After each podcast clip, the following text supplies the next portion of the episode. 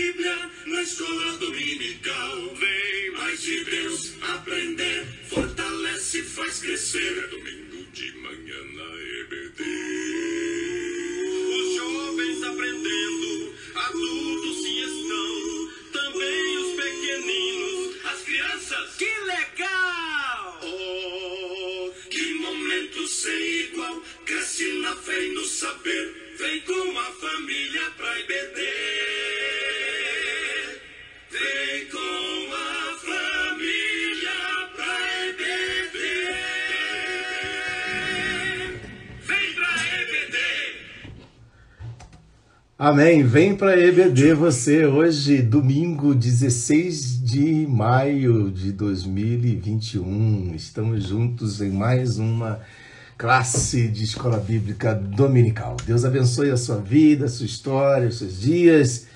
Hoje com alegria, com mais em mais um domingo aqui estamos. Eu espero que você seja muito abençoado com o estudo da palavra de Deus nesta manhã.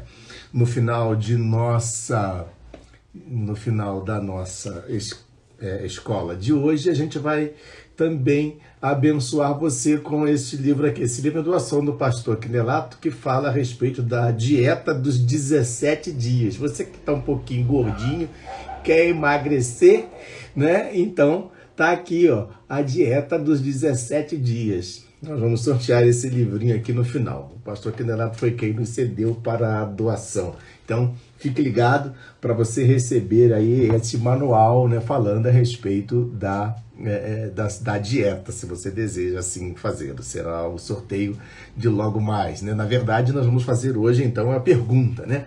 Quem responder a pergunta correta no decorrer da lição, é, no final a gente faz a pergunta e se você responder certinho, digitar aí, você vai receber então este livro como brinde da Escola Bíblica Dominical. Bem-vindo a você, a nossa irmã Thay Werneck, bem-vindo, evangelista Marcos, bem-vinda Jennifer Alves, bem- bem-vindo também nosso irmão Diácono Osmar, pastor Quinelato já está com a gente, Carla Vitória, Deus abençoe Carlinha, olha, Deus abençoe a nossa irmã Vilma Freitas, nós vamos convidar então agora o pastor Quinelato para que ele possa dar aquela palavra introdutória, palavra inicial, fazer a oração da nossa manhã e na sequência convidando o evangelista Marcos para ah, a sequência da nossa escola bíblica.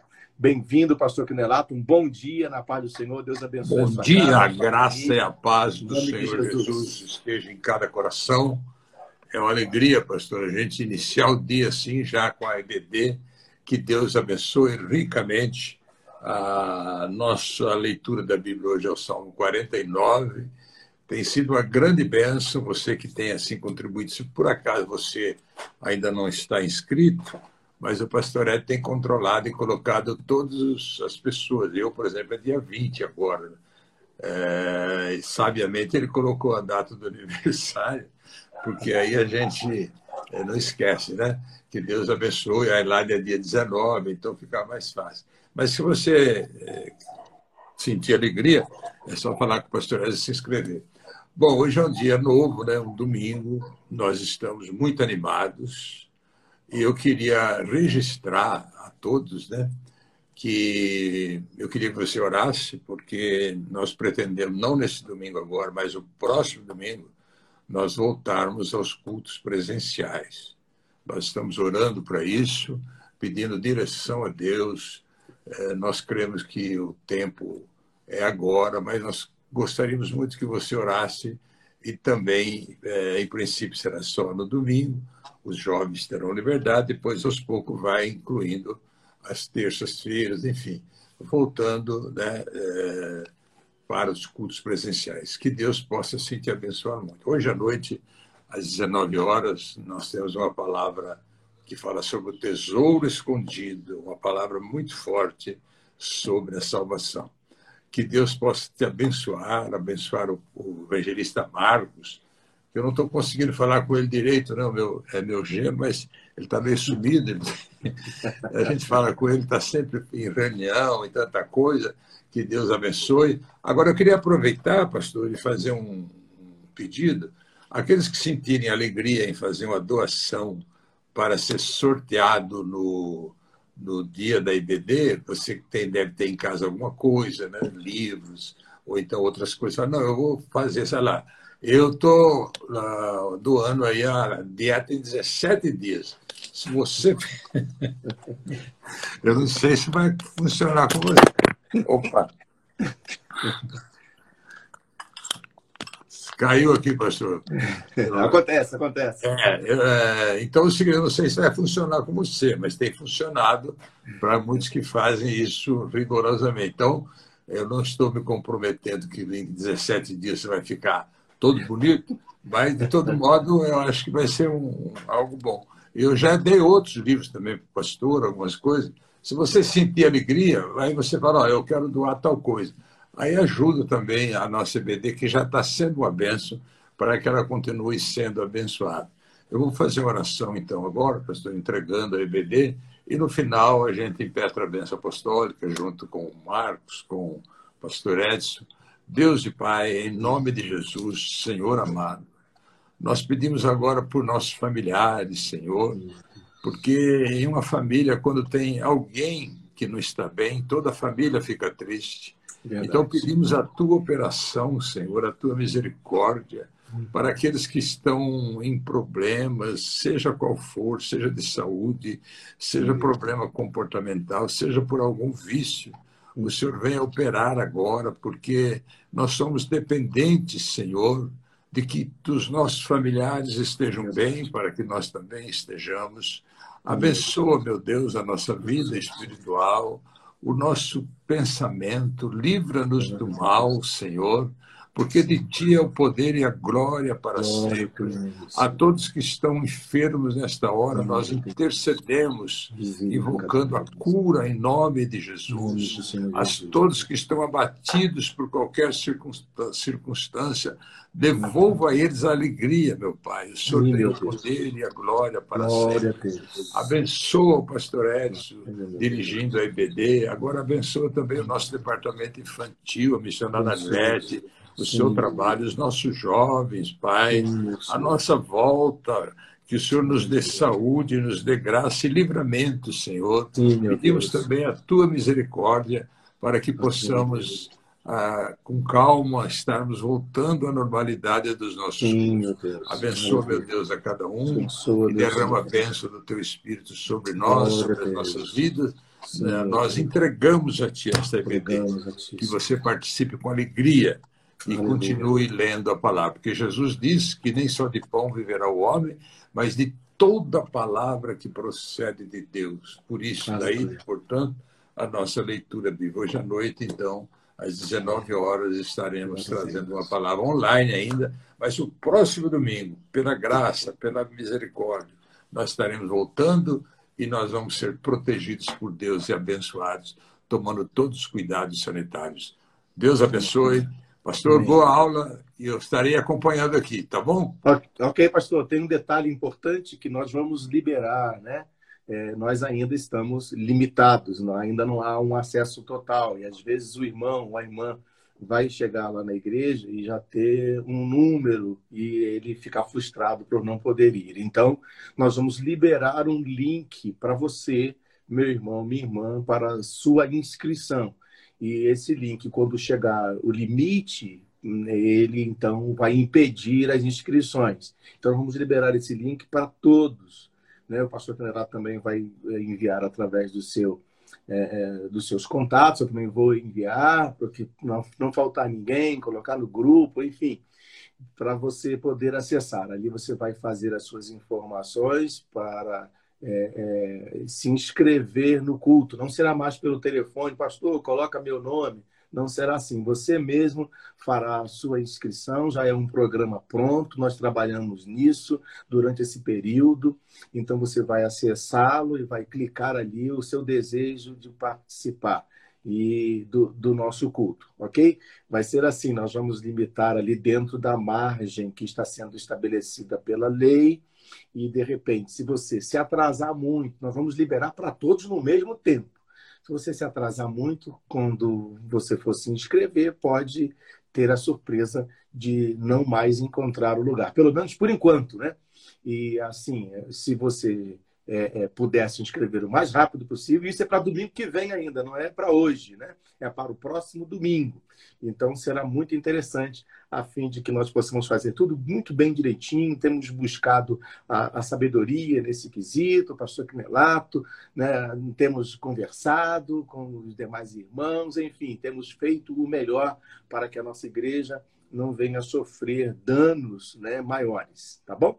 Glória Amém. a Deus. Professor, só lembrando, só lembrando, então, que hoje ainda é online, hoje é online. O próximo domingo que nós vamos estar iniciando o culto presencial. Inclusive, vamos ter a consagração de junho, no final de junho, a consagração da família também. Nós estamos liberando para junho, né? Aí, aí nós vamos Deus vai abençoar e nós vamos voltar com tudo. Que Deus abençoe o nosso departamento Amém. infantil, o ministério, aqueles que se propõem a ajudar e trabalhar a todos os ministérios, né? Deus está com a gente e nós estamos sentindo muita alegria. Deus abençoe, pastor. Eu estarei Amém. acompanhando aqui até a próxima. Até, até o final da aula. Amém. Até daqui a pouco. Glória a Deus. Muito bem. Vamos então aqui.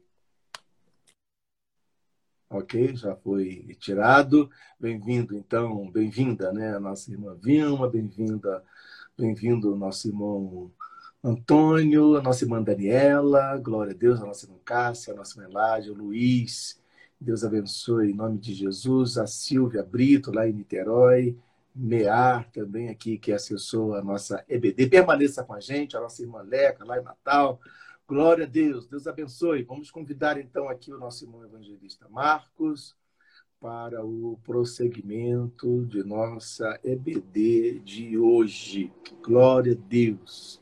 Você está pronto? Estamos estudando a palavra de Deus, tendo como base desenvolvimento da nossa salvação. Bem-vindo, evangelista Marcos. Deus abençoe a sua família, nossa irmã Mariane. Tomara que ela tenha comido bastante chocolate, se animado bastante aí junto com Vinícius. Deus abençoe Vinícius, abençoe a todos em nome de Jesus. Foi a ganhadora do último domingo aí da, da, da sexta, né, do Dia das Mães. Amém, pastor? Amém. Olha aí quem pegou todo o chocolate aí, ó. Ah, é? Foi uma bênção. Glória a Deus. Né? Tudo bom, Vinícius? Bom dia, paz do Senhor para você. Bom dia. Ele quer ficar aqui comigo aqui do meu lado, pastor. Então vamos dando sequência aí. Que é, então agradecer aí pelo presente, foi muito bom do Dia das Mães. É, essa, esse movimento, né, de sempre trazer um brinde, uma lembrança, é, a ideia que o senhor teve aí, é, tenho certeza aí que o pessoal se sente aí é, abençoado e amado, né, com essa, com essa iniciativa. Então, pastor, bom dia aí, bom dia para o senhor, paz do Senhor aí para pastora Dulce, sua família, que Deus dê saúde, Deus dê saúde aí, pastor Quinelato, sua família.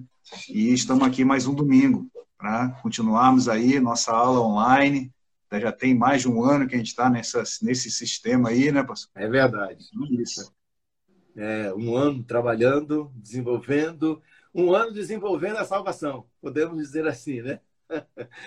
e hoje é o caminho, né? A continuação, né, Marcos? Que nós encerramos no último domingo, é, baseado nesse tema. Nós tivemos apenas uma hora de aula, por conta que era o Dia das Mães, mas hoje a gente pode, então, fazer o, a, a, o encerramento desse tema e mais alguma outra. É, é, o desenvolvimento da, da nossa classe, da nossa lição, não é verdade? Então vamos lá, você está com a palavra, já oramos, você dá continuidade, estamos juntos. Amém. Senta quietinho. Ó, então, é, vamos lá, nós vamos abrir agora em Marcos capítulo 5, e agora a gente vai ler um texto é, que vai ser importante aí, pastor Edson, eu poder fazer bem, comentar bem essa, essa parte, né? É, a gente fala que é Jairo e a mulher do fluxo de sangue, ou a mulher enferma. E aí está em Marcos, capítulo 5, é o verso 21. O verso 21. Ela, é, é, essa passagem também tem em Lucas e Mateus, só que a gente vai estudar hoje aqui a parte do livro de Marcos. Então eu vou ler aqui a partir do 21, a gente vai comentando e o pastor Edson aí vai, vai ajudando a gente. Então vamos lá, a partir do 21.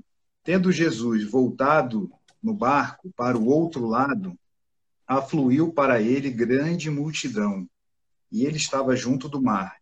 E eis que se chegou a ele um dos principais da sinagoga, chamado Jairo, e vendo, prostrou-se a seus pés, e insistentemente lhe suplicou: Minha filhinha está à morte. Vem e impõe as mãos sobre ela, para que seja salva, e viverá.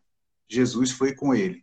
É, essa, essa primeira parte aqui, só para os irmãos já entenderem, quando a gente for no decorrer da leitura, é, são dois tipos de busca, né? A gente está falando aí é, no caminho da bênção. Pastor, se depois puder deixar aí no travado aí o tema, né? É, o subtema, desenvolvendo a salvação no caminho da bênção. A gente vai agora é, estudar dois tipos de, de busca, né? De iniciativa das pessoas em direção a Jesus. Então, Jairo era considerado um dos principais das sinagogas, né? Que é como se fosse o templo ali, a, a igreja ali daquela época. E ele, vendo Jesus, está aqui o verso 22, prostrou-se a seus pés, né? Em outra em outro evangelho diz que o adorou, né? Então ele ele já começa numa situação de, de se aproximar de Jesus se humilhando, né? É, e insistentemente ele suplicou: minha filhinha está à morte. Aí ele coloca aí a, a situação é, que ele está passando, né? Que não é uma situação simples. E, e aí ele, ele diz, ó, minha filha está à morte, vem, impõe as mãos sobre ela para que seja salva e viverá. Jesus foi, foi com ele. E, é, já estudamos aqui sobre a morte, né? Então, é, veja aí a, o discernimento do, do, de Jairo, né? Se o Senhor Jesus impor as mãos, ela vai ser salva, primeira salvação, ó, e depois ela viverá. Então, só para a gente guardar aí algum, algumas questões aí para ficar como chave, né? É, e aí vem aqui, ó, grande multidão o seguia, comprimindo, comprimindo o Senhor Jesus, né? Aconteceu que certa mulher que havia 12 anos vinha sofrendo de uma hemorragia e muito padecera a mão de vários médicos, tendo despendido tudo quanto possuía, sem contudo nada aproveitar, antes, pelo contrário, indo a pior, tendo ouvido a fama de Jesus vindo por trás dele, por entre a multidão, tocou-lhe a veste, porque dizia: Se eu apenas lhe tocar as vestes, ficarei curada. E logo se lhe estancou a hemorragia, e sentiu no corpo estar curada do seu flagelo. Jesus, reconhecendo imediatamente que dele saíra poder, virando-se no meio da multidão, perguntou: quem me tocou nas vestes? Responderam-lhe seus discípulos: Vês que a multidão te aperta e dizes: Quem me tocou? Ele, porém, olhava ao redor para ver quem fizera isto. Então a mulher, atemorizada e tremendo, côncia do que nela se operara, veio, prostrou-se diante dele e declarou-lhe toda a verdade. Então, até aqui, pastor, é, na mesma cena, né, na, na, mesma situação que Jairo se prostra ali é, perante Jesus, né, a gente não sabe como que Jairo conseguiu chegar ali bem próximo, se o pessoal abriu o caminho ou se ou se foi facilitado ali de alguma forma ele conseguir chegar a Jesus, porque ele era um dos principais da sinagoga, né? Então a gente não tem essa, essa clareza se foi facilitado ali, mas a gente vê que na mesma cena é, a multidão começou a comprimir Jesus. Então, para alguém conseguir chegar perto dele ali, ou, ou, tinha que ser alguém que o povo falasse, ó, oh, dá espaço aí para ele passar, ou então tinha que alguém tinha que lutar para chegar lá, no meio, passar pela multidão. E foi o que essa mulher fez. É, ela, ela adotou como a única esperar, a última saída, né? A, a, aquela questão que a pessoa fala, agora eu vou apostar todas as minhas fichas porque eu tenho uma doença e eu já gastei todo o meu dinheiro com essa doença e não me trouxe nada de benefício. Ao contrário, foi ficando pior. e eu tenho a esperança que se eu conseguir encostar nas vestes do Senhor Jesus, eu não preciso nem falar com ele. Só de eu tocar em Jesus, né? Por isso que tem muitos louvores que a gente fala de tocar as suas vestes, né? De encostar, de alcançar, de chegar lá onde Jesus está.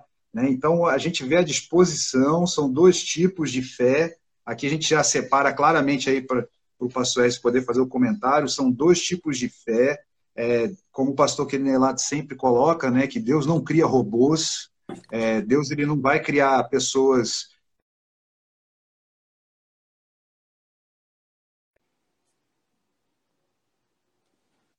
né? Então são dois tipos de fé é, e Jairo numa fé assim um pouco mais de confiança é, e aguardar, né, a, o Senhor, e uma mulher que estava enferma, que não tinha mais como aguardar nada. Ela foi para cima, assim como quem diz, né? Ela foi mesmo ali e atravessou aquela multidão que comprimia Jesus e conseguiu encostar as vestes de Jesus. E, e, e, a paciência de Jairo é tão grande que depois de ter acontecido isso tudo, de, de, do Senhor Jesus parar e falar, peraí, eu, eu senti que saiu o poder, e começou a verificar o que aconteceu e ninguém sabia o que estava acontecendo.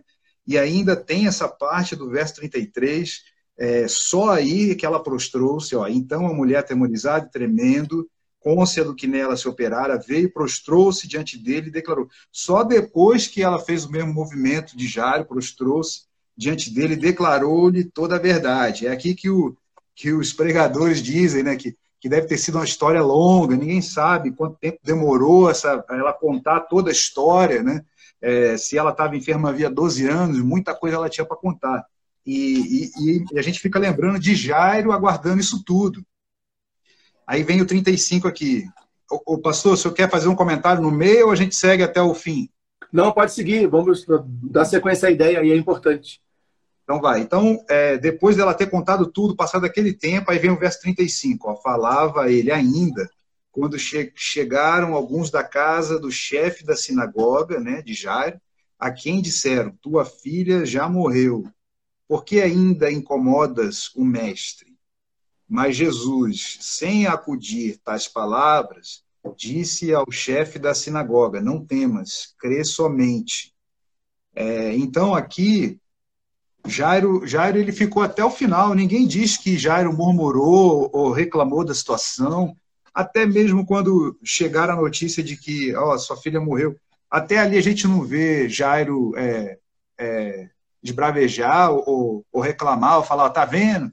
Essa mulher aí me atrapalhou, é, como se fosse uma disputa de fé, como se fosse uma, uma, uma questão de, de a pessoa, a gente já falou aqui, pastor, se eu puder pontuar aí, a questão da competição. É, o, o, reino de Deus não é uma competição de quem tem mais fé ou de quem tem mais Deus ou quem tem mais. É, até mesmo a gente que tem a oportunidade, a graça de Deus de estar falando da palavra de Deus, nós não somos maiores do que ninguém, né? É simplesmente Deus usa a quem lhe apraz. Então aqui já ele se mantém, né? E o próprio Senhor Jesus, ele rejeita essa palavra de morte. Ele não acudiu aqui, ó, sem acudir tais palavras. Então, é, Senhor Jesus rejeitou essa palavra de morte porque ele venceu a morte. É, e aí vem aqui, ó, não temas, crê somente. 37. Contudo, não permitiu que alguém o acompanhasse, senão a Pedro e os irmãos Tiago e João. Dos doze discípulos, a gente sabe que três eram ali é, mais íntimos e mais próximos, a quem foram revelados assim é, coisas tremendas. Né? E João, dos três, ainda tinha essa. João era o mais próximo ainda.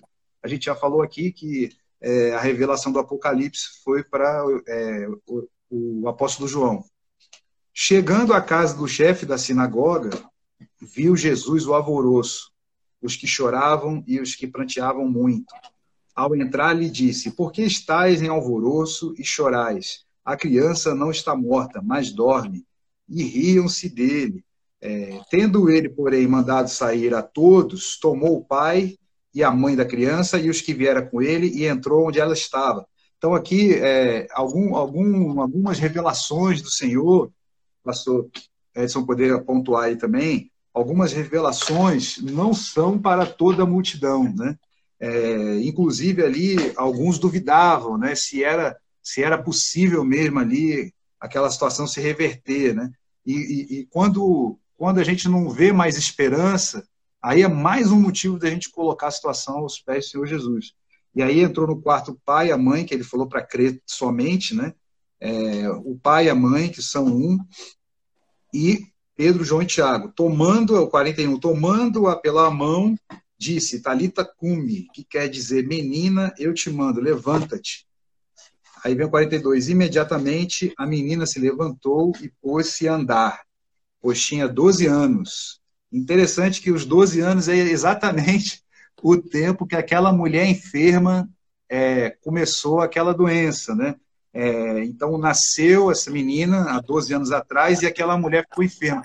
Só para a gente entender que o tempo de Deus é, pode parecer pouco para um, mas pode ser muito para outra pessoa. É, mas o que eu quero dizer aqui, que a gente está falando no caminho da bênção, que Deus não nos chamou para viver de, de lamúria o tempo todo. Né? Uma hora a nossa bênção chega, como a gente falou na aula passada, né? quando é, Deus restaurou a sorte de Sião, ficamos como quem sonha.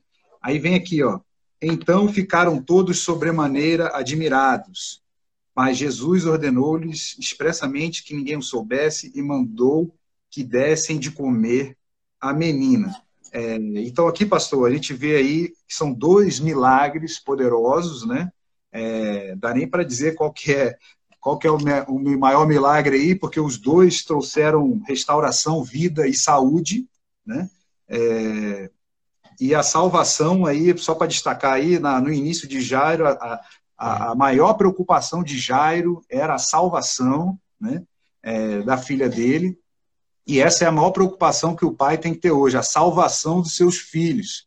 Então, para fechar aí, pastor, se eu puder pontuar isso aí também, aí eu já passo a palavra aí, pastor. Ok.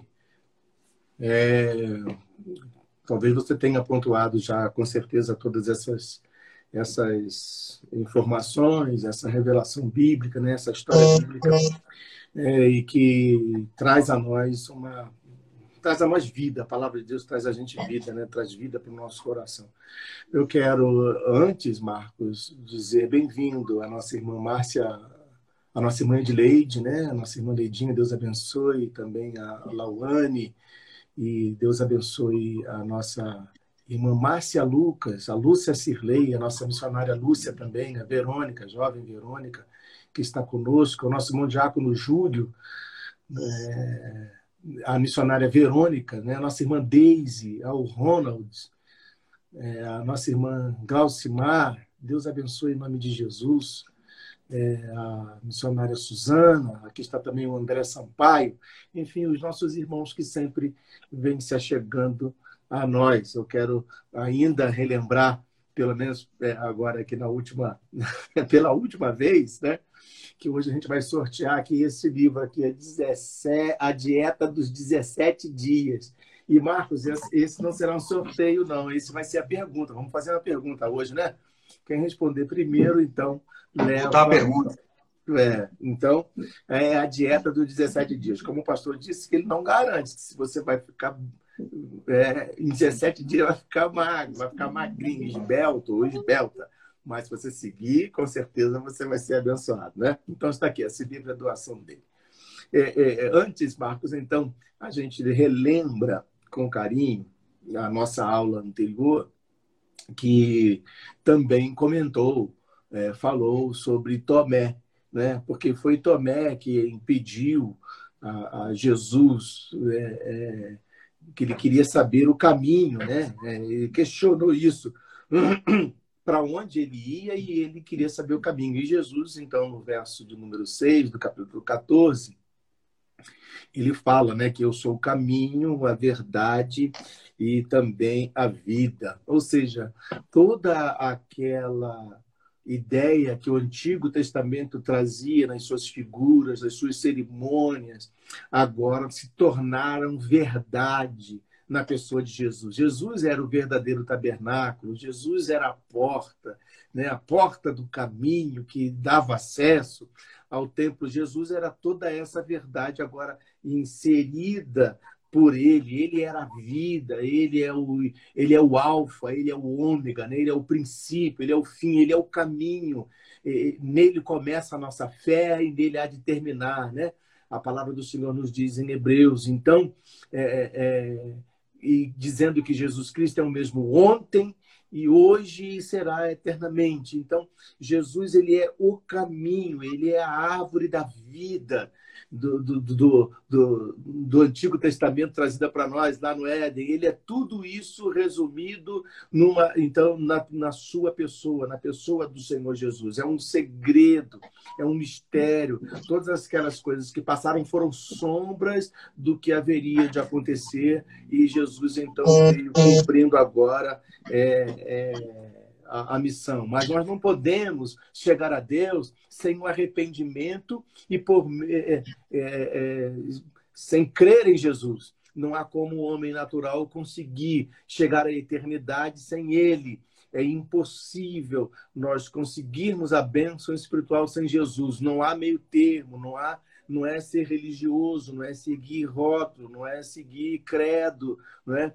enfim, não é nós o ir e vir ao templo, não, é preciso uma experiência pessoal. Jesus resu, resu, conseguiu resumir em si mesmo com a sua vida todas as chances que o homem pode ter e precisa ter, vamos dizer assim, tem para entrar nos átrios do Senhor na eternidade. Em Jesus encerra todo o ciclo planejado por Deus desde o Éden.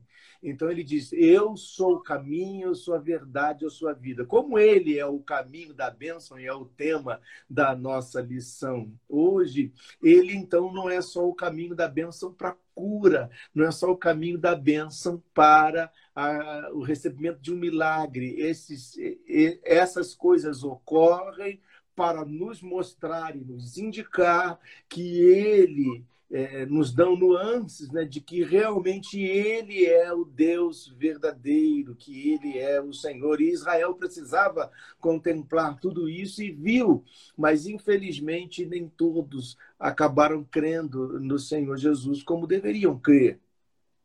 Mas em Jesus se encerra toda essa perspectiva de espera né, para uma bênção eterna para a vida do homem. É nele, tão somente nele. Todas as coisas foram criadas por ele, e sem ele, nada do que foi feito se fez.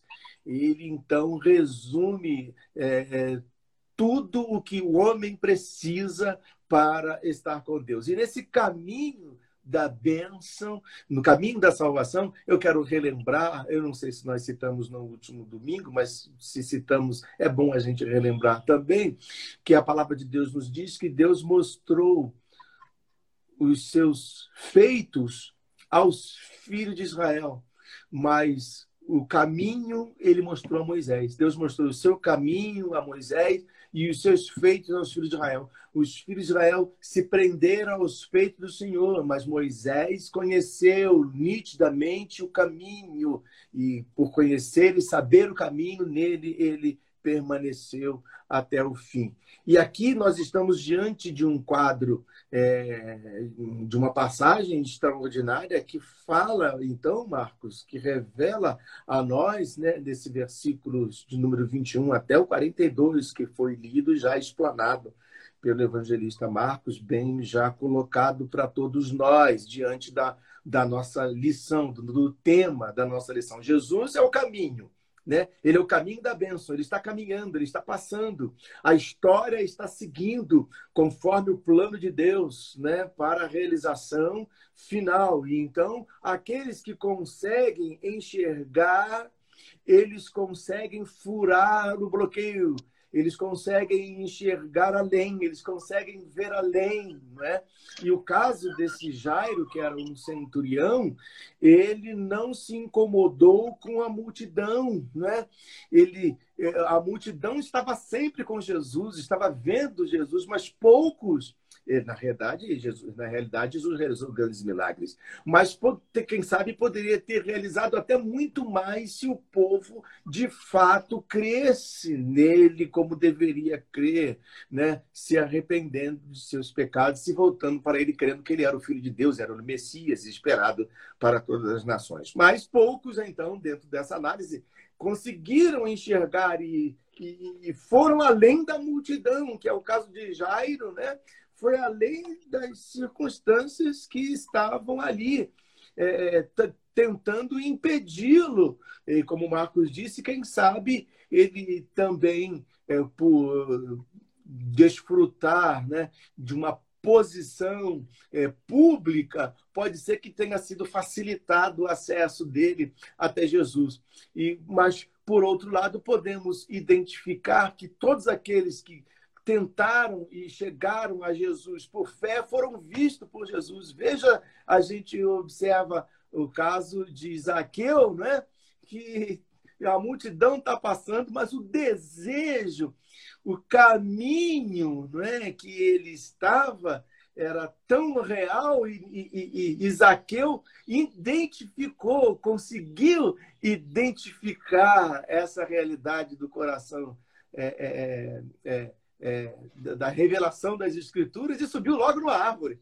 eu quero ver, eu quero saber mais perto. Então, a todos aqueles, essas esses, essas passagens bíblicas que saltam aos nossos olhos e que acabaram é, terminando, culminando num milagre, numa salvação, numa libertação, foram de pessoas que conseguiram, de uma determinada forma, entender o caminho, entender o, processo de que estava passando né, por ali e quem era Jesus.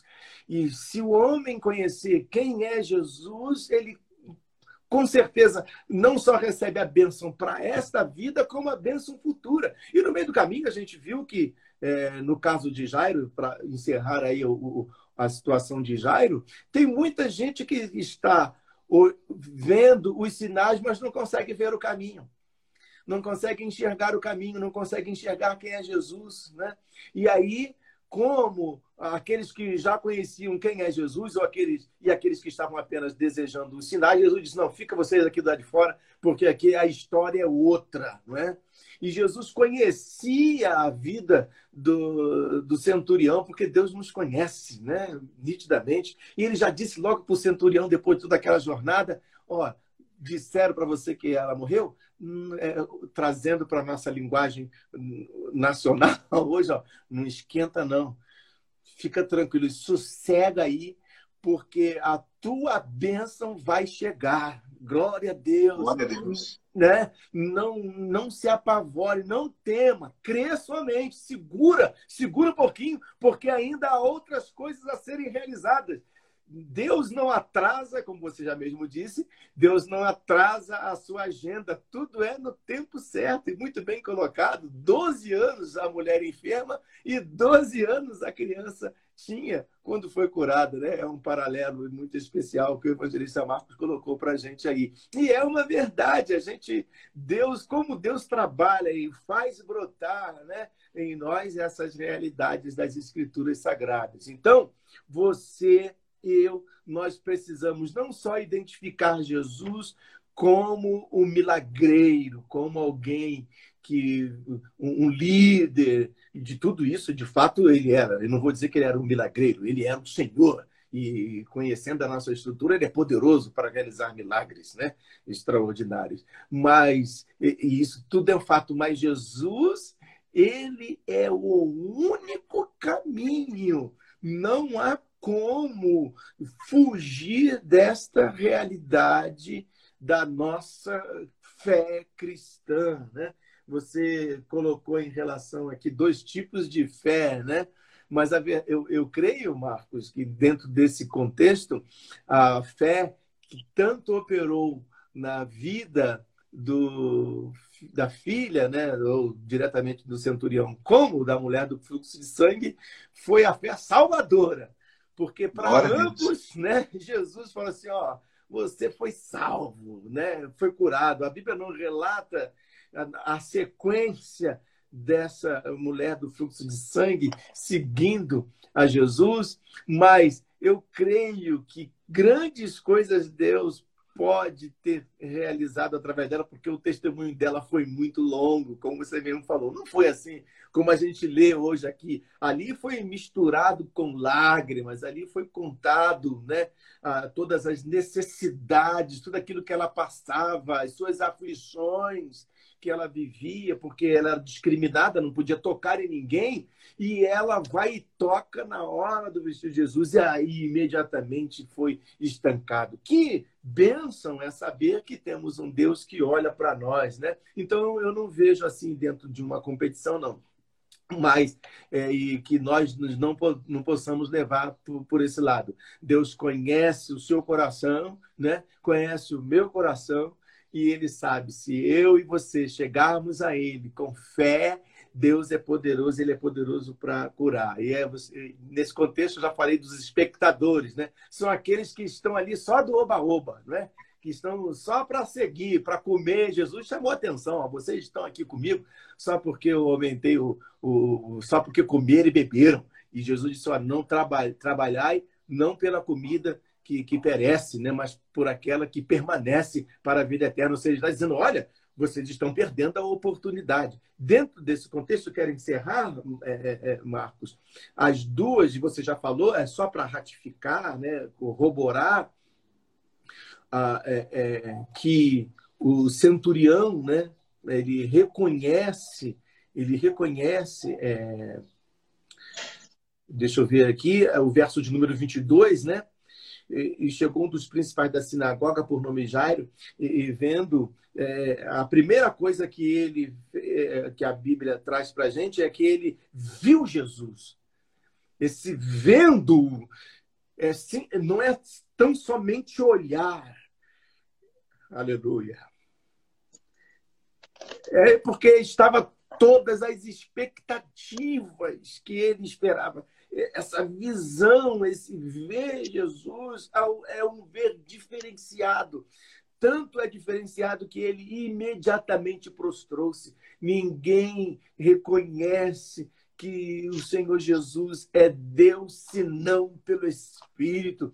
E ele se prostrou aos pés, ou seja, ele rendeu adoração a ele. Então, este é, este é o entendimento. E a mulher, da mesma maneira, né, ela chega é, e se prostra diante de Jesus, aqui registra o verso 33, né, tremendo, com medo, mas ela se prostra diante dele e diz toda a verdade. Diante de Jesus não há como esconder nada.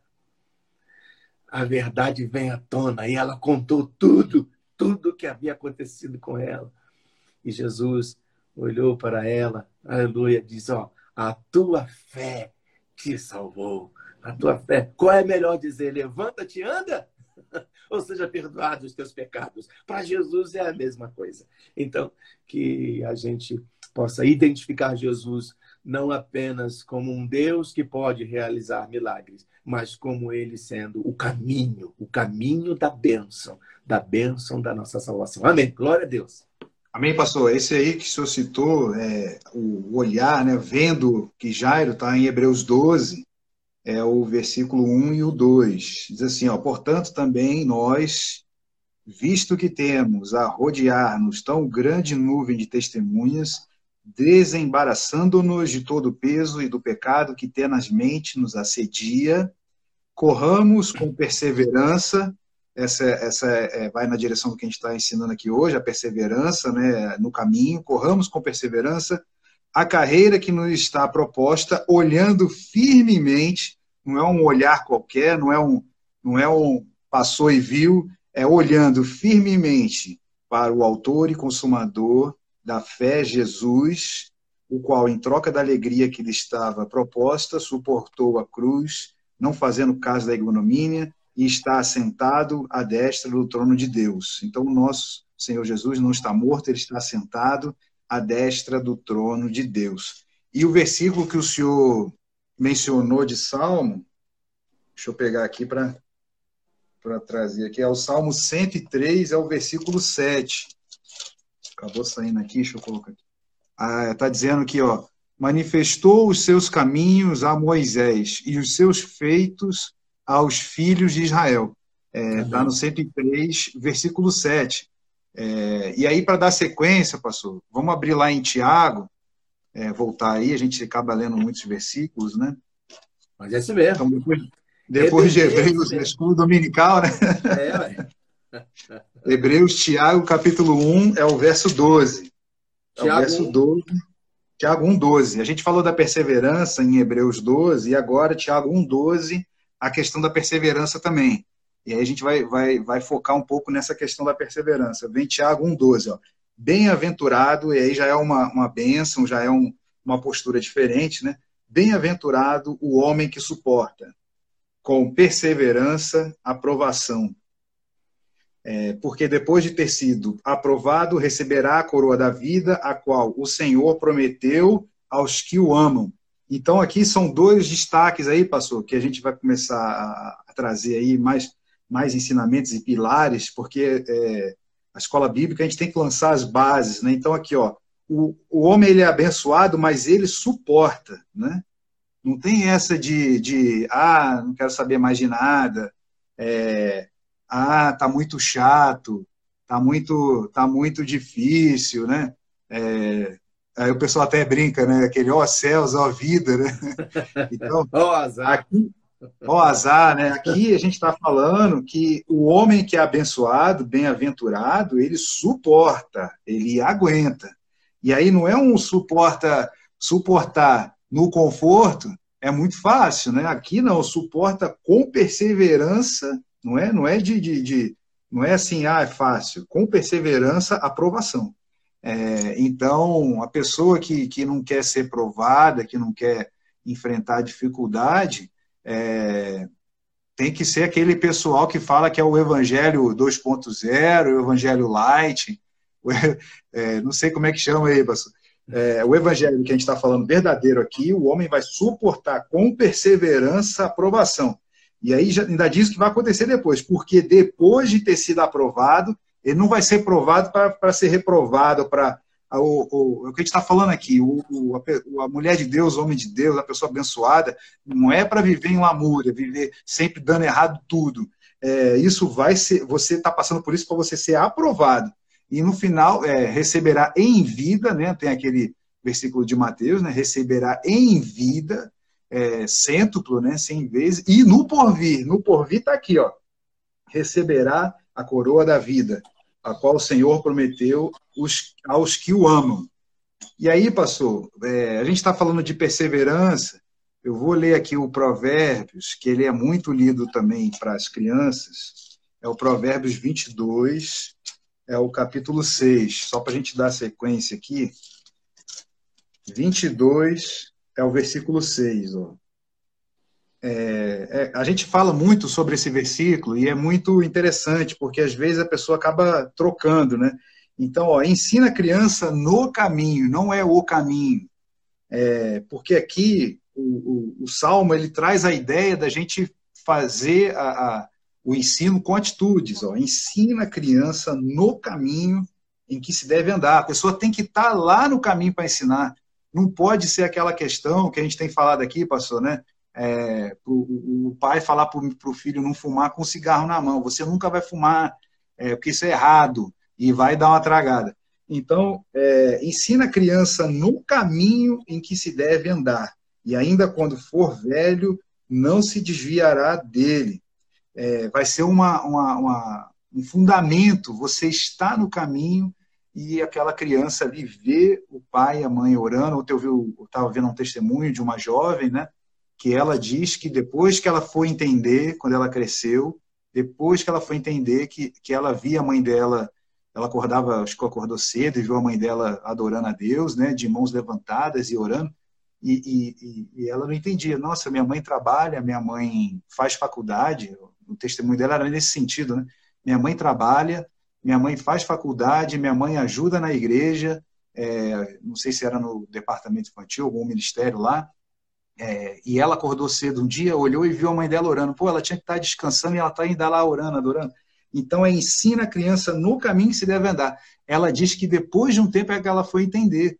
Então, tem coisas ali, é, até próprio é, a pessoa ficar só.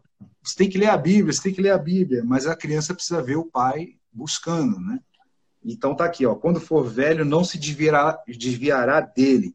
E para completar aqui, pastor, a gente vai abrir em Oséias, é um profeta. É, vamos seguindo aí. Oséias, depois de Isaías, Jeremias, Ezequiel, Daniel, Oséias. É o versículo 6. Aqui a gente está falando sobre perseverança. É, o pastor Edson poder fazer os comentários aí. Então, ó, Oséias capítulo 6, é, é, o versículo 3, tá? Oséias 6 é o 3. Conhe... Não sei se os irmãos conseguiram achar, Oséias, depois de Daniel vem Oséias. Conheçamos e prossigamos em conhecer ao Senhor. Então, não é só conhecer, né?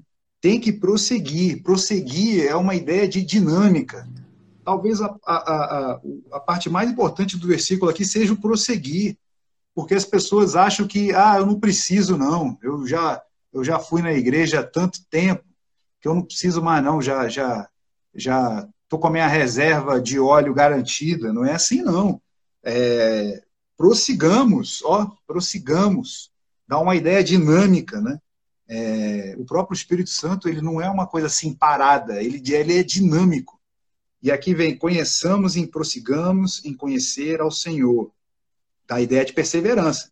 Aí, ó, como a alva, a sua vinda é certa. Ele descerá sobre nós como a chuva, como chuva serôdia que rega a terra. É, essa chuva serôdia é uma chuva inesperada. A gente falou, por pastor também poder pontuar a gente falou do, do, das torrentes do Negueb na aula passada, né? É, que o rio secava e depois vinha a época da chuva e ele enchia, né, trazendo essa questão aí de restaurar a sorte de Sião, que a gente não vai viver é, em lamúria para sempre. Vai secar o rio, mas vai vir a época de chuva e o rio vai encher e a gente vai chamar de torrentes do Negueb, torrentes de água nesse rio que estava seco. E aqui a chuva serôdia, ela é mais ou menos uma, uma chuva inesperada. Ninguém está contando com ela ali. É, não era para ela ter vindo, mas ela veio. Então a bênção de Deus também funciona como essa, dessa forma aqui, ó, descerá sobre nós como chuva serôdia. Como é profeta, é mais difícil a gente ter que analisar aqui. É, vamos, ele também classifica o outro profeta da frente. Vamos abrir em Joel, vai passando aí para frente, Joel 2. Joel 2 é o 23. Joel 2, o 23. Joel 2. Peraí. É o 23, ó. Diz assim: ó, Alegrai-vos, pois, filhos de Sião. É, a gente já tinha falado que Sião representava né, um lugar de bênção, um lugar abençoado, né? Na aula passada. Regozijai-vos no Senhor, vosso Deus, porque ele vos dará em justa medida a chuva. É, não é assim, ah, é, eu tenho que ter mais, ou, ou eu estou com muito pouco. A, a, a, medida da chuva é justa, em justa medida de chuva. É, aqui a gente vê a distribuição do maná, já falamos aqui, né, pastor? É, era conforme as famílias. Tem família que, que precisava de pouco, recebia ali o suficiente. Tem família que precisava de muito, recebia o suficiente. É, aí vem aqui, ó, fará descer como outrora a chuva temporã e a serôdia. Então são dois tipos de chuva. Essa temporã é essa que é fora de época, mas ela é ela é, é calculada também, mesmo sendo fora de época calculada. Mas a serôdia é difícil de você é, de você cravar. E aí voltando lá para Oséias, porque tem a ver, quando fala profeta, é muito a questão do, do que vai acontecer no fim dos dias, né? É, é, fala de um avivamento, essa chuva serôdia. É, tá aqui, vou ler, vou ler desde o primeiro, tá, pastor? Aí eu passo para o senhor fazer o comentário. É, 6, 6, 1. É, antes de ler o 6, 1, a gente precisa ler o final do 15 aqui, desculpa, pastor. É o 5, 15, ó. Irei e voltarei para o meu lugar, até que se reconheçam culpados e busquem a minha face. Estando eles angustiados, cedo me buscarão, dizendo, aí vem o 6, ó, vinde, e tornemos para o Senhor, porque ele nos despedaçou e ele nos sarará. Fez a ferida e a ligará. Depois de dois dias nos revigorará, ao terceiro dia nos levantará e viveremos diante dele. E aí vem o terceiro aí, que eu, que eu queria frisar bem, pastor, é o prossigamos. Conheçamos e prossigamos, que é a ideia dinâmica, não é parada, em conhecer ao Senhor. Então, pastor, dito isso aí, eu passo aí para o senhor. Amém. É, todos esses comentários nos ajudam a crescer bastante na nossa fé. E a nossa irmã Daniela compartilha com a gente. Eu quero dar bem-vindo ao evangelista, ao diácono Max. Deus abençoe, Max. Bem-vindo também ao nosso irmão Eduardo Ganzer. Meu Deus abençoe sua vida, Eduardo. Em nome de Jesus. Deus abençoe a Mariane, que está aí com a gente também. E bem-vindo ao nosso irmão Diácono Wills. A nossa irmã Daniela fala a respeito que a mãe dela obrigava, é, obrigava a ir para a EBD. Né? Às vezes estava com sono, diz ela aqui, mas hoje. A minha mãe também. mas hoje agradeço muito por ela ter me levado. De fato, então, a escola bíblica dominical é uma marca na vida daqueles que ali estão. E nesse contexto a, a, que a Daniela fala, é a questão de ensinar, o texto que a gente lê, que o Marcos já leu inicialmente, né? ensinar no caminho. Né? Então a mãe conduzia, e a gente sempre vê a mãe né, aparecendo nessa história de fé de, de, dos filhos. Né? A gente vê lá a avó, é, é, é, Lloyd, a mãe Eunice, no caso de Timóteo, né? que sempre trafegavam nesse nesta parte, ver como as mães, como a mulher é uma figura importante no seio da família, principalmente no tocante ao ensino das escrituras, né? Como elas aparecem, como elas estão aí evidentes, né, dentro desse dessa realidade. A gente aproveita para relembrar é, ontem eu até escrevi algumas coisas relacionadas à família, mas ontem foi, e encaminhei, ontem foi o Dia Internacional da Família, é, comemorado. Está um pouco esquecido, porque o povo está só na política aí, e tal, no oba-oba e nas circunstâncias né, que estão, mas a gente vê a importância da família. A família é o berço, é o nascedouro. Se ali é o ambiente onde será gerado um bom pai, uma boa mãe, né?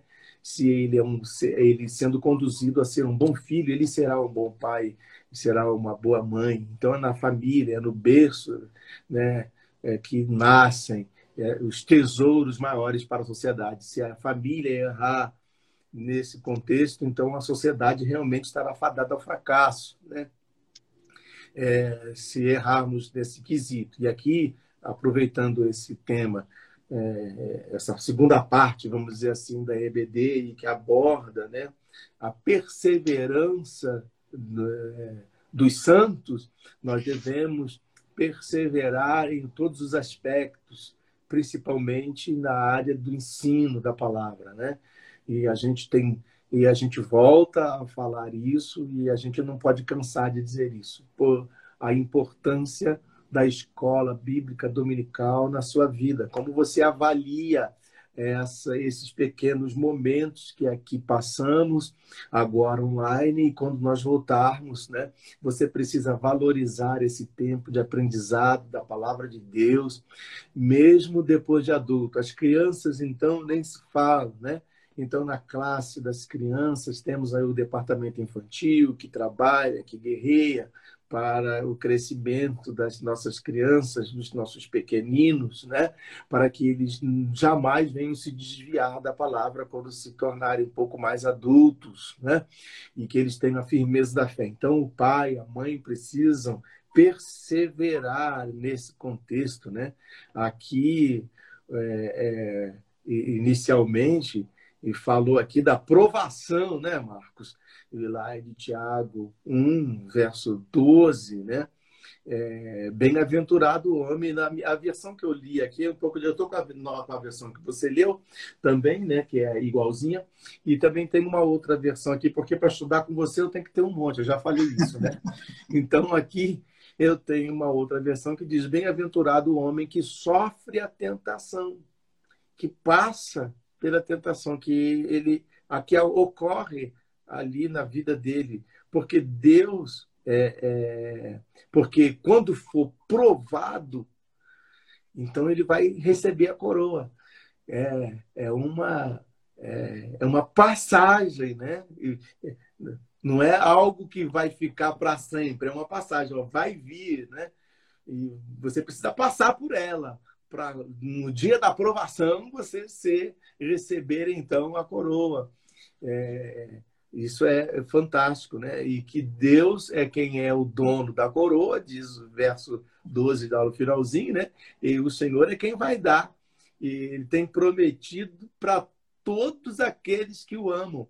Então, parece que a condição de resistir à tentação é amar ao Senhor, né? É conseguir ter um amor que suplante qualquer outro tipo de oferta, até de amor que possa existir, né? que possa lhe trazer. José recebeu uma oferta de amor, né? um amor carnal, mas ele diz: Não, eu temo a Deus. Né? Então, o amor de José estava muito acima do amor e dos valores materiais dessa vida eu quero dizer, e que com certeza as lágrimas de Jacó regaram a vida de José e chegaram até onde ele chegou. O, pai que chorou amargamente durante longos dias, diz a palavra, durante muito tempo, Jacó chorou a perda de José, porque imaginava que José havia sido morto, ele chorou, não tinha ninguém que pudesse consolá-lo. E nesta, nesse contexto, a importância da família na vida, com certeza também contribuíram as lágrimas de José, de, de, de Jacó, para o sucesso de José mais tarde. Mas José não deixou de ter a sua aprovação, não deixou de ser tentado, mas o amor que ele tinha a Deus, o conhecimento que ele tinha a Deus, tantos filhos, né? Mas foi José o continuador. A gente está falando do caminho, a gente precisa também colocar esse, esse à parte, não é? é, é o, o, quem está no caminho foram poucos, né? Entre todos os filhos, de 12 filhos de Jacó, apenas um conseguiu dar sequência àquilo que era necessário ser feito. E aparece então José lá no Egito fazendo tudo aquilo, depois salva todo Israel. Veja que situação extraordinária. Deus, condutor da história, faz com que se cumpra. Então eu creio que também as lágrimas de Jacó construíram o futuro de José, né? para que ele chegasse aonde chegou e Deus não permitiu que Jacó morresse até que pudesse ver o seu filho José de novo. Mas, falando então da perseverança, é, nós precisamos perseverar, porque com certeza conhecer a Deus é um passo, né? mas prosseguir em conhecê-lo, então já é o segundo passo. Já entra uma outra, uma outra área, né? Eu posso até usar a expressão é, muito corriqueira em nossos dias, não fazendo alusão efetivamente ao que ao, ao assunto em si, né? Ao, quando foi dita a frase, mas no, e sim tratando de que hoje, né? É esse esse prosseguir em conhecer está em outro patamar, né? Está em outra. Você consegue atingir uma outra realidade, né? É prosseguir em conhecê-lo. Essa chuva seródia, ou a chuva serôdia, ela só é derramada para aqueles que prosseguem. Para aqueles que, que, que param, não recebe. Só recebe a chuva serôdia àqueles que permanecem. A gente falou do, no domingo passado né, dos, dos remanescentes, né? aqueles que perseveraram. Olha, a gente vê aqueles que continuaram acreditando. A gente vê lá é, é, é a história de Isabel né? e seu esposo, que também ali ficaram é, é, é, na expectativa da vinda do Messias e eles nem sabiam do que estava para acontecer na vida deles, né? E de repente, quando é, é, é prometido um filho que seria o precursor da vinda de Jesus. Esta é a vantagem de estar no caminho, essa é a vantagem de perseverar, porque Deus só revela os seus segredos àqueles que o amam. Está registrado na palavra de Deus, né? Deus reserva os seus segredos a todos aqueles que o amam, aqueles que me buscam de madrugada me acharão, diz o Senhor. Então Deus sempre revela os seus segredos àqueles que estão na brecha. Ah, procurei alguém que estivesse na brecha e ninguém achei para que pudesse estar ali entre um e outro, para que eu não destruísse, que nós possamos ser achados, né? Para que recebamos essa chuva temporã. No, tempo certo ela desce. E que a gente esteja desejando, porque tem muita gente que não está desejando, não. Né? Tem muita gente voltando aí, as, só são, são apenas espectadores. Certo dia, um pastor é, resolveu pedir aos irmãos, era uma região que já não chovia há muito tempo, e eles precisavam da chuva porque eles trabalhavam com a terra, a, a, aquela região, e ele resolveu convocar os irmãos para fazer um jejum e oração e todos irem para o tempo para pedir a Deus para chover, para Deus mandar chuva, porque eles precisavam da chuva. Aí Dito isso, a igreja se preparou e tudo mais, e foram todos para a vigília, é, orar e pedir a Deus para que a chuva caísse. Aí o pastor foi fez uma pergunta né, aos irmãos: quem é que trouxe guarda-chuva? Ninguém levou guarda-chuva, não tinha nenhum que estava realmente crendo, né? que Deus podia mandar o guarda-chuva. Não tinha um remanescente ali, só o pastor levou o guarda-chuva, porque estava crendo. Então é importante que a gente creia. Né? Só recebe chuva quem leva guarda-chuva. Foi bom. então, só recebe a bênção quem persevera. Sem perseverança, não tem como a chuva ser hoje a ser derramada, não tem como conhecer mais ao Senhor, é, porque a luta está travada. Nós estamos desenvolvendo a nossa salvação, o caminho é o caminho da bênção, e nós precisamos lutar e guerrear por ele, né? vencer. Né? É, é, a Dulce lembrou aqui que não só o pastor não teve um irmão que levou. Nessa história que eu acabei de lhe contar, né? Esse então, teve fé, né? O irmão levou, graças a Deus, né? Porque não foi, então foi dois, que o pastor levou o guarda-chuva e o, e o irmãozinho apareceu com o guarda-chuva dele também. Então tem gente que é, é, nós precisamos acreditar naquilo para o qual nós estamos orando, para aquilo que nós estamos vivendo, não é? Sem fé é impossível agradar a Deus. É, então que a gente em nome de Jesus, é, nós possamos viver essa perseverança. E falando da família, que você, como família, persevere é, a sua casa em obedecer, em amar ao Senhor, em servir ao Senhor, em estar com o Senhor, porque a chuva serôdia vai vir né? no tempo de Deus. Esteja preparado, as coisas acontecem não no nosso tempo. No bloco passado a gente falou, né? 12 anos a menina lá de idade e 12 anos a mulher do fluxo de sangue. Meu Deus, né?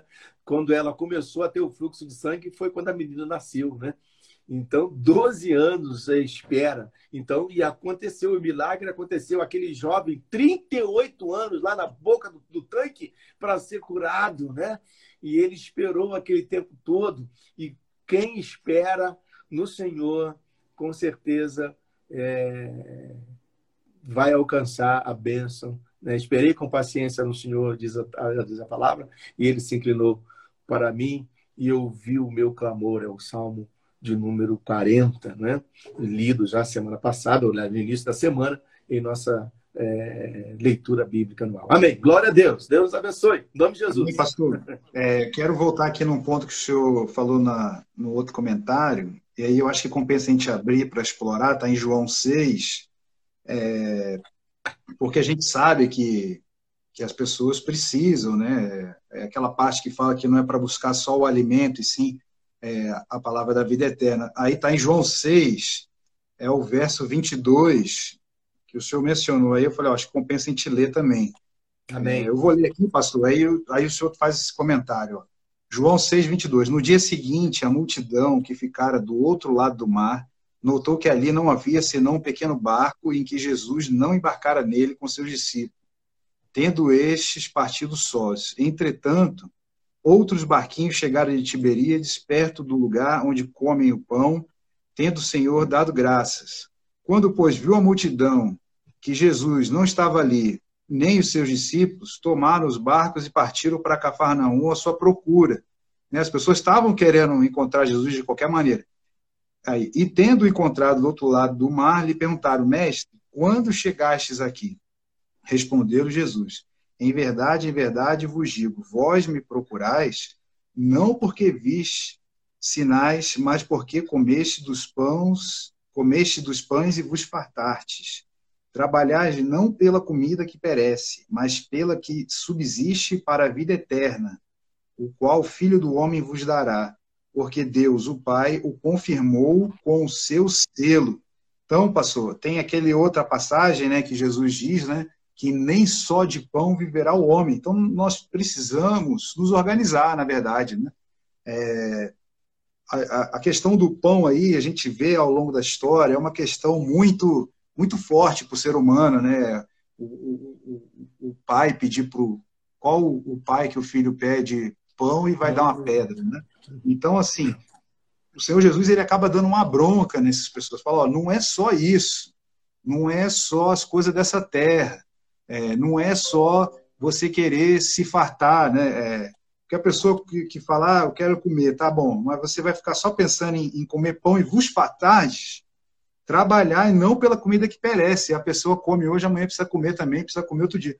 E quando morrer, né? Traba mais que subsiste para a vida eterna, porque nem só de pão viverá o homem.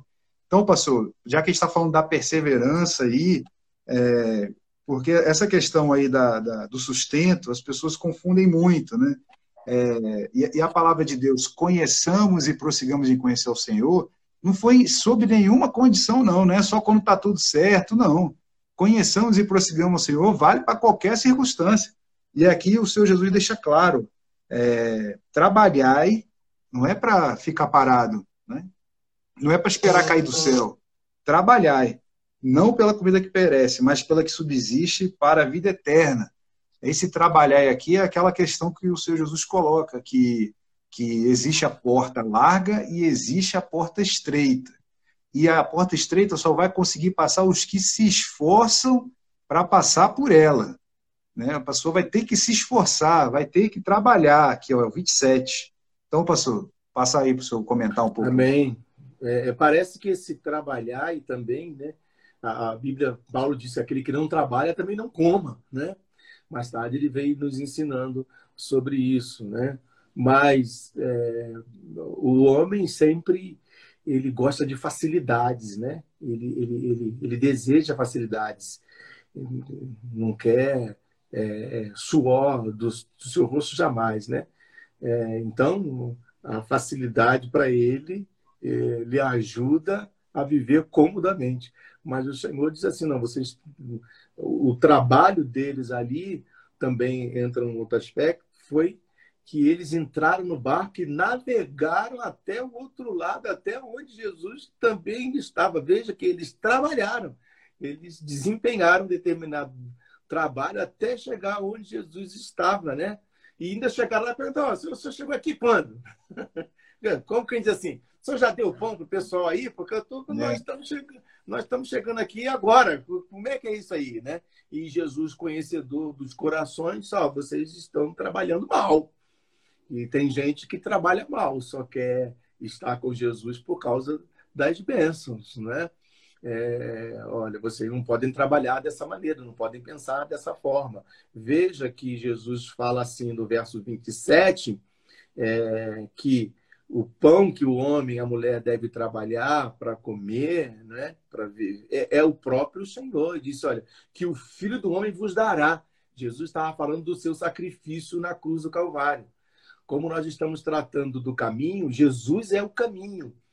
Né? Ele é a verdade, ele é a vida. Então o Senhor está dizendo para eles: ó, vocês têm que trabalhar para viver comigo. Né? Porque para viver aqui só para comer e perecer não vai adiantar, como você mesmo já, é, já falou, é, é, é, Marcos, né? de a gente só pensar na, na vida presente. É, comamos, bebamos e amanhã vamos morrer. Não, não é, não é, não é assim. Jesus está dizendo: olha, é, o filho do homem, você precisa trabalhar pela comida que permanece. E Jesus estava falando da comida que permanece, estava falando de si. Agora Jesus fala dele: olha, o filho do homem vos dará. Então, ele ainda não, né, a, a, morte não havia acontecido. Então, o corpo de Jesus estava, estava para ser oferecido a qualquer hora e já estava selado isso, já estava profetizado, né? Como o texto fala que Deus selou, né, com o seu selo. Já está profetizado. Isso vocês não vão conseguir mudar, não. É, é, é a, a, a minha morte, a minha carne sendo é, é, é, distribuída né, no sentido do cordeiro que estava morto, o cordeiro era esquartejado né, e colocado para a oferta, Jesus tinha que passar por isso. Deus já havia selado. Não há como mudar isso. Vocês estão pensando que só é para comida aqui, ou seja, eu não sou nenhum líder político, não. Eu não sou nenhum socialista, não. Eu não sou ninguém que está aqui para tentar é, suprir as suas necessidades sociais, não. Eu sim, eu posso abençoar, eu posso até curar, posso realizar, mas vocês têm que trabalhar, ou seja, voltem os seus corações, se arrependam, que estejam com, comigo num, com um bom propósito, entendendo a realidade da missão que eu vi cumprir. Vocês têm que trabalhar pela comida que permanece e que nós possamos trabalhar dessa forma. Nós não podemos ir à casa do Senhor com a expectativa apenas de receber as bênçãos. Eu vou lá porque eu creio no meu Deus, eu vou lá adorá-lo, eu vou servi-lo, vou amá-lo, vou honrá-lo com os meus louvores, vou estar congregado, vou realizar coisas grandes, né? Com os meus irmãos, e enfim, esse deve ser o desejo do nosso coração, estar com o Senhor, né? É, o pastor Quinelato escreve aqui que a maioria opta pela porta larga, pelas é, é, diversidades que ela oferece, enquanto a porta estreita não oferece outras opções, mas é a porta estreita que nos leva para a salvação. E é verdade, se, é, é se nós não olharmos para Jesus, não o seguirmos, Jesus também foi duro, Marcos, dizendo assim, ó, se vocês, cada um carregue a sua cruz venha, e venha após mim e siga-me. Então, é uma decisão de seguir a Jesus e a gente não deve seguir Jesus por causa da, da cesta básica, né? A gente não deve seguir a Jesus por causa da oferta fácil, mas nós devemos seguir a Jesus porque ele é o pão da vida, né? As outras coisas ele vai nos acrescentando à medida da nossa fé. Amém. Glória a Deus. Aí, professor, e... eu vi um, é, eu assisti um, um esses videozinhos para que vai circulando, né? Eram dois é, asiáticos jogando ping-pong, né? Não sei se era numa Olimpíada. É, e ali, como, é, como era uma competição ali, dá a ideia de ter os dois mais ou menos no mesmo nível ali para, em poucos detalhes ali, um vai, vai conseguir a vitória, né? mas o, o, tinha um que ficava parado só, é, direcionando a, a, as bolas, uma velocidade grande, e o outro ia lá e pegava, ia do outro lado e pegava, ia do outro lado e. E o vídeo trazia a reflexão, é, é, trabalhar, mu trabalhar muito não quer dizer trabalhar certo, né? Porque o cara estava se, se desgastando todo para pegar as bolas e lá, e o outro tranquilo, parado, só assim, ó, é, direcionando para cá, para lá, para cá, para lá, e o outro se matando para conseguir pegar as bolas e tudo. Então, às vezes, pastor, as pessoas precisam ter uma, uma um entendimento bíblico de que a gente precisa é, organizar, né? O pastor Quinelato sempre coloca lá, né? Primeiro Deus, né? depois a família, depois o trabalho, depois a igreja. É, e às vezes as pessoas acabam é, misturando tudo, né? é, às vezes dedica tempo quase que total para o trabalho, é, não dedica nada para a família. Né? E aí as coisas vão se descompensando por causa disso. É, a gente chega assim, ah, esse pessoal aqui, é, falta de fé, procurando Jesus só por causa dos milagres, mas eles não conseguiram entender, que é isso que a gente está falando aqui, pastores, que é que as pessoas precisam entender, né? É, que o caminho do Senhor Jesus é um caminho seguro. E, e, ali ele vai nos garantir, tá? É, ele fala aqui, né? Como a gente leu aqui, ó, é, foi determinado, confirmou com seu selo, é o, é o verso 27 mesmo, né? Então está confirmado, está garantido. Está garantido. É, não tem por que a pessoa se, se, se destrambelhar toda na vida e, e, e não dar tempo para a família, só concentrar no trabalho. É, ou então até mesmo na igreja, ah, eu vou na igreja todo todo culto eu estou lá na igreja, mas e a família, né? É, a gente lembra aqui aquele versículo que ele é muito forte, né? Que aquele que não tem cuidado dos seus, da sua casa, é pior do que o incrédulo. Esse versículo é um dos mais fortes que tem na Bíblia. E porque ele, é class... ele negou a fé. A, a, a, palavra de Deus classifica o, o cidadão como, como pior do que o incrédulo, né? Então, é, é, essa questão da família que o pastor coloca, é, que não depende de política, a importância da família ela é, é ela está acima de questões políticas. É, então, a, a, parte da família, pastor, se a gente não cuidar, a palavra de Deus pode enquadrar a gente como negar a fé e ser pior do que o incrédulo. Então, pastor, veja se eu puder falar mais um pouco aí. É, veja que o, o texto que a gente usou até para falar ontem, para a família, né, no sentido, aquele pequeno texto ali que a gente tem colocado para os irmãos, o verso 27 do capítulo 24 de Provérbios, Provérbios 24, 27, que diz: termine primeiro o seu trabalho a céu aberto, deixe pronta a sua lavoura, depois constitua a família. Então veja que a família é algo sério, é algo de responsabilidade, impõe a nós responsabilidade, nós precisamos ter é, recursos necessários a fim de que a nossa família não sofra o dano, né?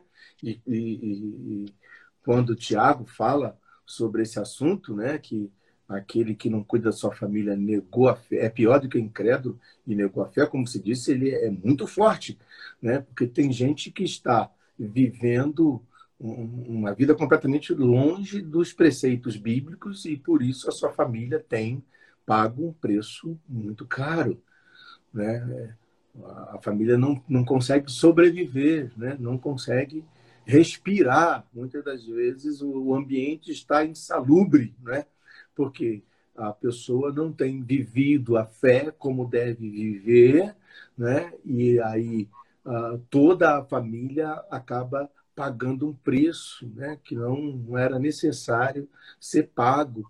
Nós cristãos precisamos amar a nossa família, amar os nossos e honrá-los, né? Tem gente que não honra a sua família. E não honrando a sua família, ele deixa de estar obedecendo um dos princípios, perdão, um dos princípios básicos da palavra de Deus, né? que já foi dito, que nós devemos honrar pai e mãe para que se prolongue os nossos dias na face da terra. O Senhor fala que aqueles que, que é, que não guarda a sua família, que não ama a sua família, ele só recebe o vento, diz a palavra de Deus. Herdará o vento. Aquele que não cuida da sua casa, herdará o vento. E, então, veja como, quantos textos bíblicos nos, nos, nos ajudam a ter um posicionamento mais, mais severo, guardadas as proporções, né, com relação à família severo no sentido de dedicação a ela, né? E não largá-la às traças, ao léu. É, eu e você precisamos, de fato, vivermos de tal maneira que a nossa família não seja vítima de nossas atitudes. Aí entra a família de um, um todo, né? Pai, mãe, filhos, cada um compreendendo o seu lugar para que a família prossiga. Amém, pastor? E aí é bom o senhor falar aí, até deixar aí para os irmãos assistirem né, o, a palavra do culto da família de terça, né? Que é uma palavra que a sabedoria que o pastor trouxe, né? é, todos nós e cada um na sua, na sua parte da família integrante, né, tem que contribuir com sabedoria para a saúde da, da, da família. Da Não família. adianta a gente deixar a carga toda numa pessoa só, né? É, e se eximir dessa missão, né? É uma missão que Deus nos deu. A gente leu na aula passada, né, que nós somos famílias de Deus. É, passou, acho que está em Efésios, se eu puder depois pegar esse versículo de novo, está em Efésios, né, que somos família de Deus, é, porque Deus ele tem o zelo da família, né? Então, nós temos que, cada um de nós, na nossa posição, o marido, a esposa, os filhos, é, dar a sua contribuição para a saúde espiritual da família.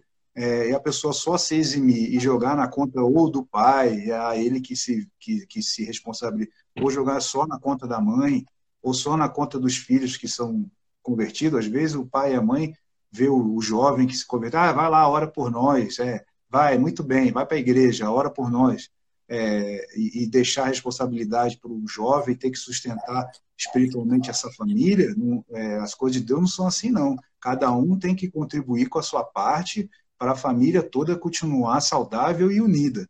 É, é verdade. Passou a sua é, Efésios 2,19, né, que fala: Portanto, não sois mais estrangeiros, nem imigrantes. Pelo contrário, sois concidadãos dos santos e membros da família de Deus está aqui né, bem claro, então, é, a realidade nossa hoje. Nós não somos é, imigrantes, né? É, passageiros, forasteiros, forasteiros, né? estrangeiros, né? Mas nós agora é um texto maravilhoso você Deus considerar agora aquela, aqueles que eram estavam longe e se chegaram, no caso aqui uh, os gentios, né? Ó, vocês estavam completamente fora, mas agora vocês se tornaram concidadãos dos santos.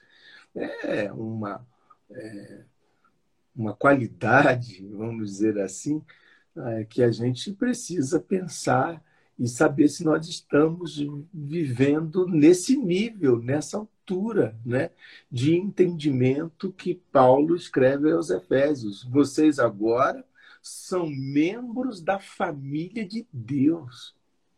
Então não é uma família é, simplória, não é? É uma família cujo pai é Deus, Criador, o Senhor, né?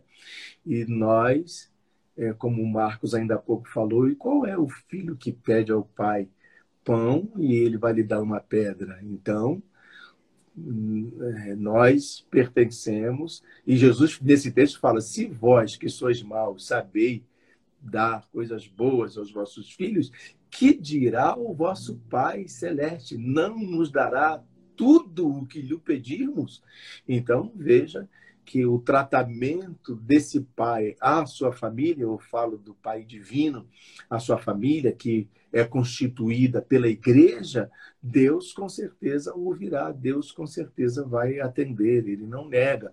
Existem as circunstâncias naturais da vida que ocorrem, quanto a isso a gente não pode questionar, porque também não pode o vaso chegar para o seu criador e perguntar para ele, está lá escrito, né? Por que, que você me fez assim? não é? Deus fez você assim para a glória dele. Você é desse jeitinho aí, você foi feito para a glória de Deus da maneira como você é. Não importa a sua cor de pele, não importa a sua cultura, não importa a cor dos olhos, não, né? as finanças. Deus deseja que você seja o servo dele para a glória dele e ele pode usar você da maneira como você é. Você agora é um concidadão dos santos incorpore isso, né?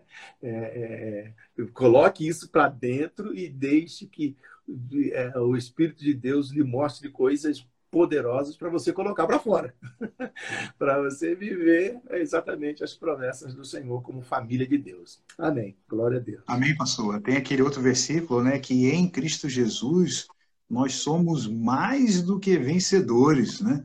Então, é, é a vitória por mais que a pessoa não consiga enxergar ali, é, a vitória é nossa pelo sangue de Jesus. A gente sempre vitória é nossa pelo sangue Jesus. É, vamos, vamos dar sequência aqui, passou para a gente caminhar para o fechamento, em Lucas 18, os irmãos abrirem aí, que aí a gente já passa aí para a parte da pergunta. Em Lucas 18, é, vamos abrir aqui, que aí o pastor já faz esse último comentário. É a parábola do juiz Inico. Né? É, eu, vou, eu vou dar uma passada aqui nesses oito, e aí a gente já faz o comentário.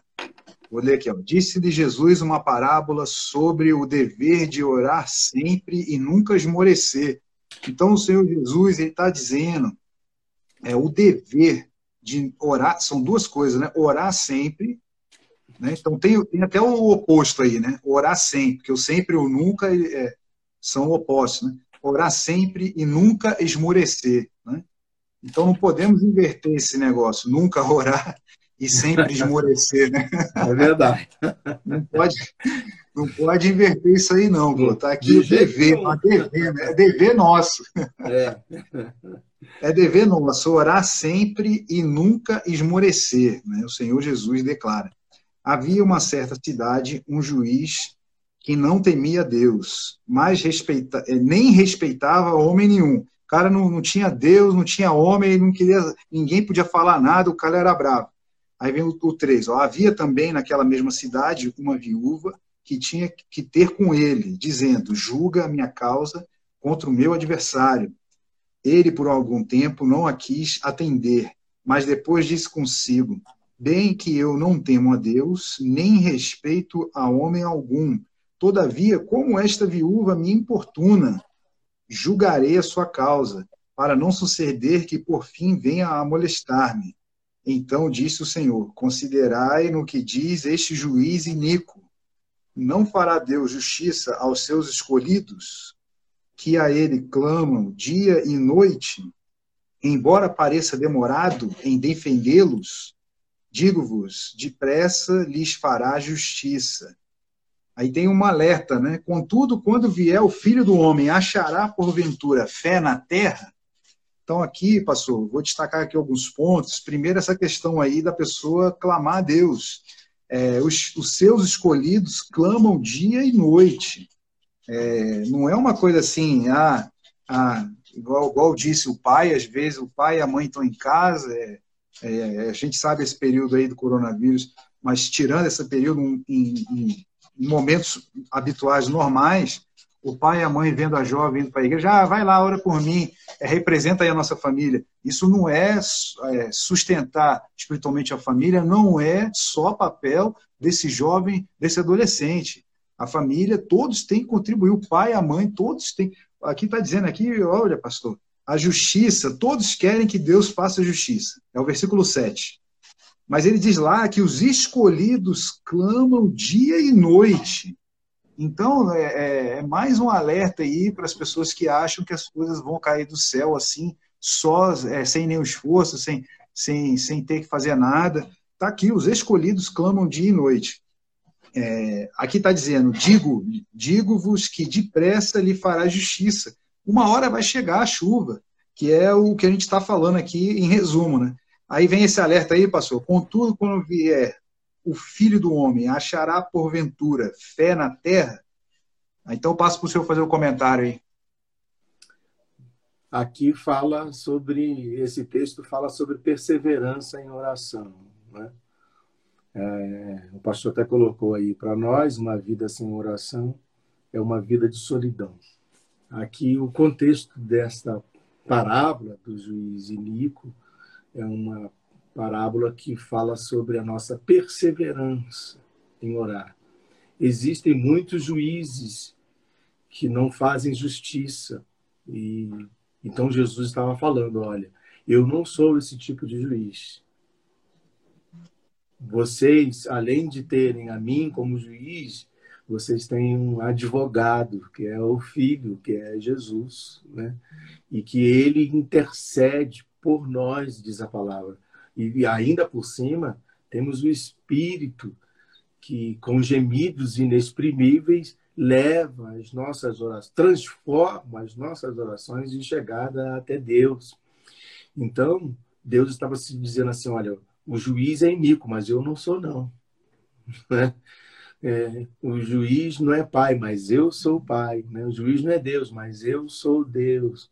Eu sou poderoso, capaz de ouvir as vossas orações e trazer resposta aos vossos pedidos.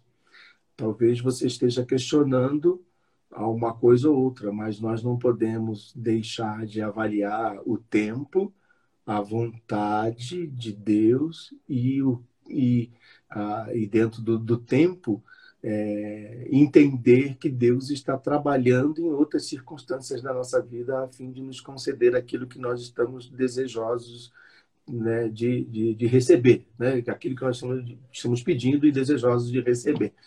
Então, mas Deus ele ele se coloca na posição de um justo juiz, porque eu vou fazer justiça a você que me pede, né?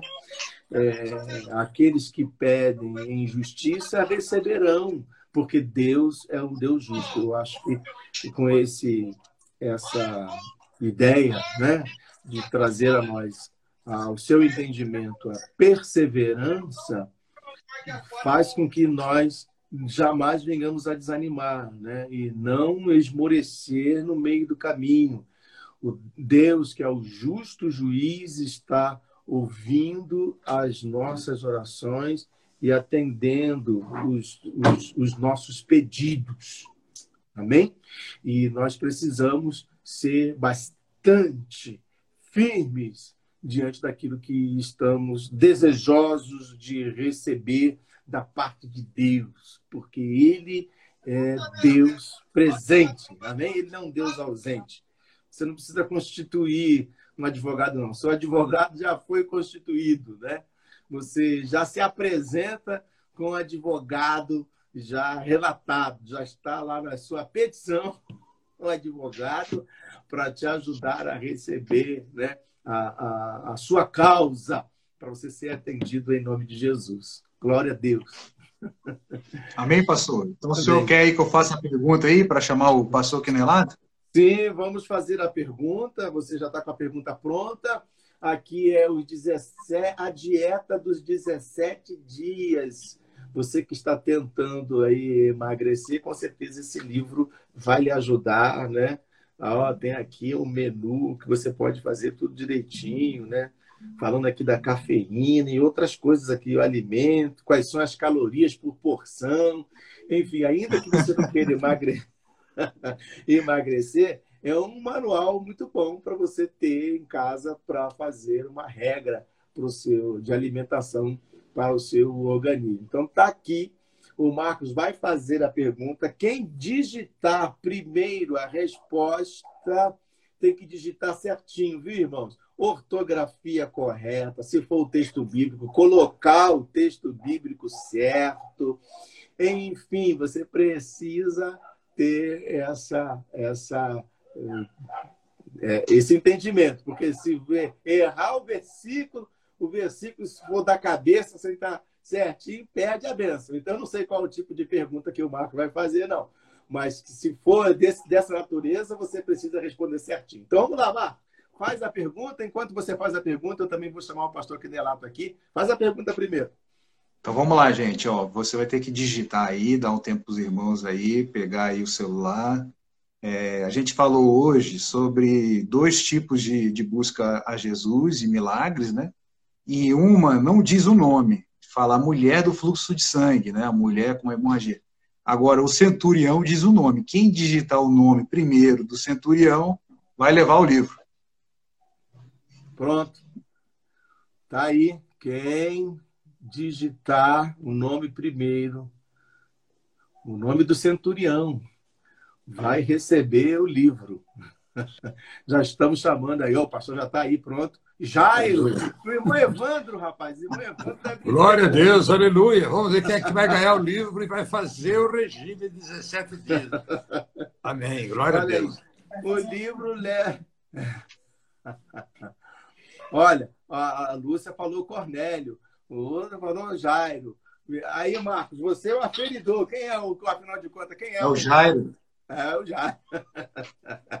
Porque pode ser. Então, irmão Evandro leva o livro. Irmão Evandro, Já tem dois aqui, rapaz. Tem que mandar o terceiro. Tá ficando pesado. Sua caixa postal, sua caixa para poder enviar para você, rapaz. Então, nós recebe, então, vai receber o livro aí, o nosso irmão Evandro, em nome de Jesus, lá em Natal. Já mandou o endereço para eu poder mandar o livro para ele. Então, a gente vai mandar também mais esse livro aí, A Dieta dos 17 Dias. Depois, irmão Evandro, quero ver você se apresentar depois do 17 dia aí, e bem esbelto, hein? Quero ver se vai cumprir, se vai funcionar mesmo ou não. Deus abençoe, em nome de Jesus. Muito bem, pastor. Glória a Deus. Está com a palavra para fazer a nossa oração, os comentários finais, considerações finais e a bênção apostólica. Amém. Glória a Deus. Então, eu queria aproveitar essa escola maravilhosa, né? A IBD é a escola mais importante do mundo. Que Deus continue nos abençoando e manifestar nossa gratidão por todos aqueles que têm participado, têm contribuído, têm incentivado com palavras, enfim nós eh, aproveitamos para pedir aqueles que sentem alegria em fazer doação para serem sorteadas, né? Porque é muito importante que tenha no final esse incentivo da pessoa estudar a palavra e também ser agraciado com presente. Nós queremos lembrar, então, que hoje à noite, às 19 horas, o nosso culto é online, mas o próximo domingo nós teremos o culto presencial. Então, que você esteja preparado para essa retomada e ore também para que tudo ocorra bem, que haja bênção, que haja graça. Nós vamos orar então, abençoando e colocando no altar de Deus. Já, já saiu, quem ganhou o prêmio já saiu, pastor? Já saiu, foi o Evandro. O Evandro? Isso. Ah, muito bem. Então vamos orar então e impetrar a bênção apostólica, desejando a todos uma, um domingo abençoado junto à sua família e que Deus abençoe. Deus e Pai, em nome de Jesus, nós te agradecemos, Pai, porque são mais de um ano que a STBD tem funcionado e as pessoas têm participado. O Senhor tem dado graça à IBAV. Os nossos missionários estão sendo supridos nas suas necessidades. Até hoje, meu Deus, não faltou uma cesta básica para o necessitado. Que o Senhor continue a nos abençoar Abençoe a casa de recuperação que nós ajudamos, filho pródigo. Abençoe a todos aqueles que precisam de um milagre neste domingo e derrama sobre eles a unção e a graça do teu Espírito. Continue abençoando a nossa comunhão de toda a igreja, pastor Edson, evangelista Marco e todos os membros. Que o Senhor nos dê alegria e renovo, Pai. E assim, Pai, com alegria nós nos despedimos dizendo que a graça e a paz do Senhor Jesus pouse sobre as nossas vidas. Que o teu grande e infinito amor nunca venha faltar em nossos lares, porque quando alguém de nossa casa não está bem, nós também não estamos. E a direção do teu Espírito, Senhor, para o nosso encontro na glória, que nós estejamos fortalecidos no teu Espírito a cada dia, que as bênçãos desta noite alcance todo Israel de Deus.